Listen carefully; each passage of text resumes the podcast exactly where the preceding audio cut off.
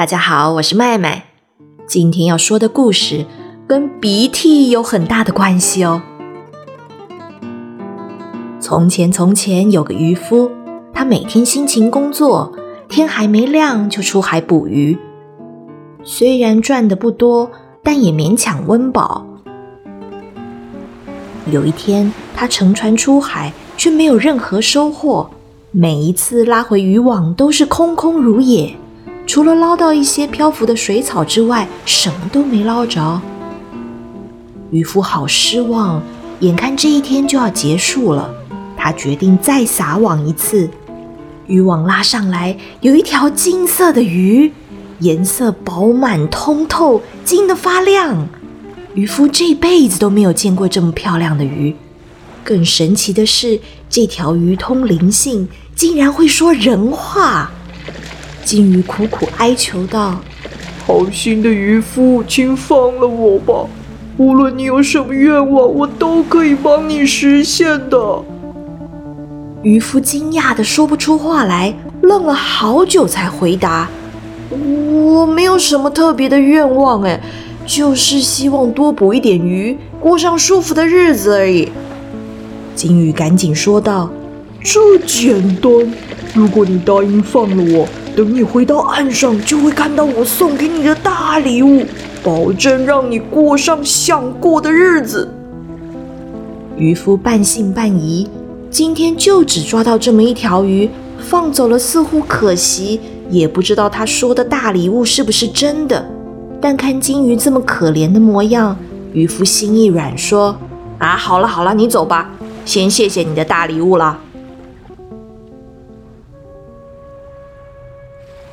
渔夫收回渔网，驶向岸边。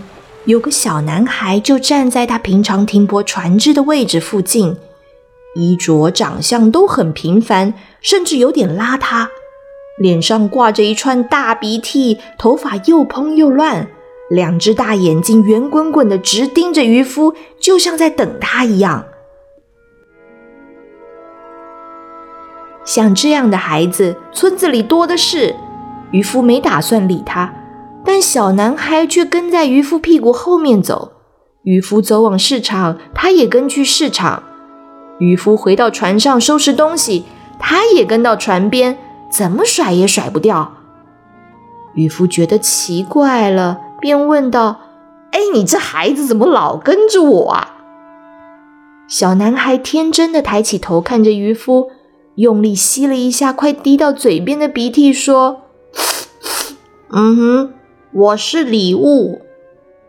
哈，你个小孩什么都不会，哪算什么礼物啊？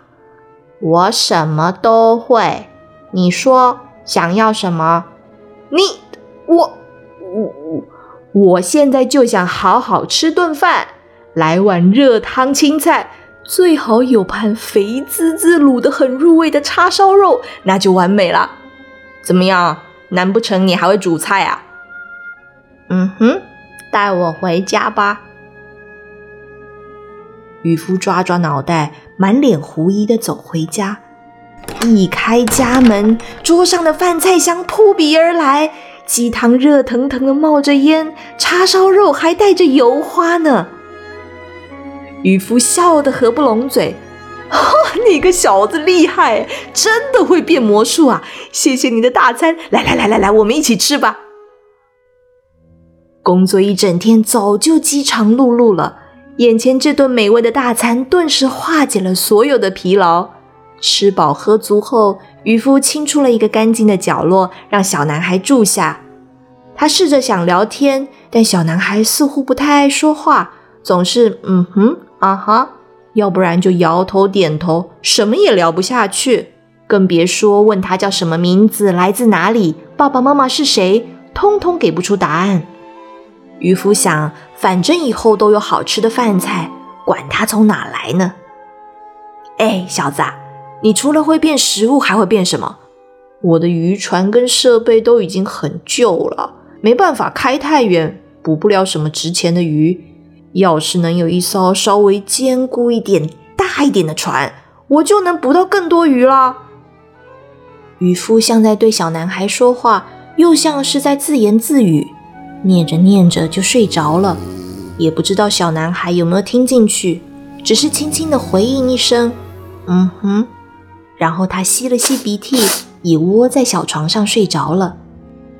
隔天清晨，天还没亮，渔夫一如往常的早起出门，到了他停泊船只的地方，却被眼前这艘又大又新颖的渔船给吓到了。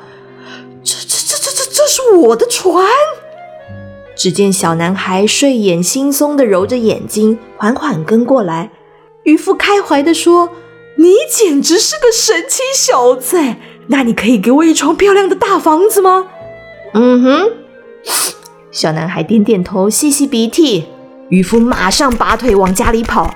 他的小木屋已经变成一幢两层楼高的别墅了。渔夫的嘴巴张得好大，笑到合不拢嘴。哇！我有这么大的房子，我干嘛还要工作啊？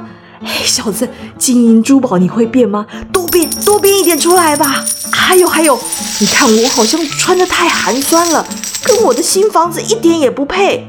给我一点符合我现在身份跟地位的衣服跟鞋子吧。嗯哼。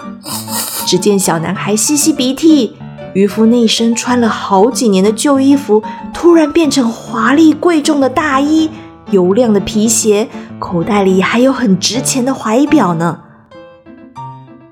俗话说得好，人要衣装，佛要金装。穿上体面衣裳的渔夫走起路来像有风一样。他满意的巡视着自己的别墅和漂亮的庭院，小桥流水，假山花园。当然，小男孩依旧是不远不近的跟着他。渔夫觉得这么大一块地，就只有他们两个人也太孤单了，应该要来一个管家、仆人帮忙整理。渔夫嘴里一边念着，小男孩在一旁蹭着鼻涕，转眼间就出现一大群穿着整齐、干净制服的仆人，等待他的吩咐。渔夫从来没有感觉这么好过，他大摇大摆地坐在餐桌前，享受着仆人端上来一道又一道的美味佳肴，指挥完这个又命令那个。他对小男孩说：“哎，小子，哎，你怎么还穿着这套旧衣服啊？”鼻涕也该擦擦了吧？啊，算了，我是想说，我觉得我天生就适合当个贵族，哎，应该把这附近所有的富商名流全都请来家里做客，大家好认识认识啊。嗯哼，刹那间家里变得更热闹了，绅士名媛通通登门拜访，个个都穿着时尚，彬彬有礼的来和渔夫握手寒暄。渔夫感觉太不真实了。刚才那个市长说什么来着？说渔夫是他见过最认真又上进的好青年。另外那个大名鼎鼎的诗人说话文绉绉的，渔夫一点也没听懂。还有还有，富商的千金小姐实在太美丽了。渔夫乐得有些晕眩。放眼望去，这一切美轮美奂的，唯一最糟糕的部分就是这个黏在身边的邋遢小子。看起来又穷又脏，我说你怎么还挂着鼻涕呀？不要再跟着我丢我的脸了！你怎么不把自己变不见呢？嗯哼！一瞬间，所有的人、房子和漂亮的衣服，连同鼻涕小子，通通都消失了。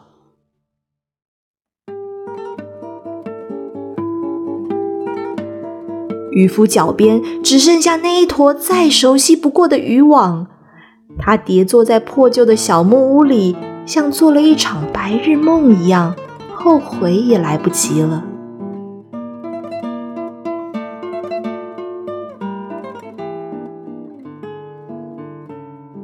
小朋友，你喜欢今天的故事吗？麦麦小时候好像是在日本神怪故事书上读到这一篇。印象深刻，一直记到现在。可惜故事书不见了，故事的名字也想不起来。如果你读过类似的书，欢迎你留言告诉麦麦吧。今天故事就说到这里，祝你有个快乐的一天，拜拜。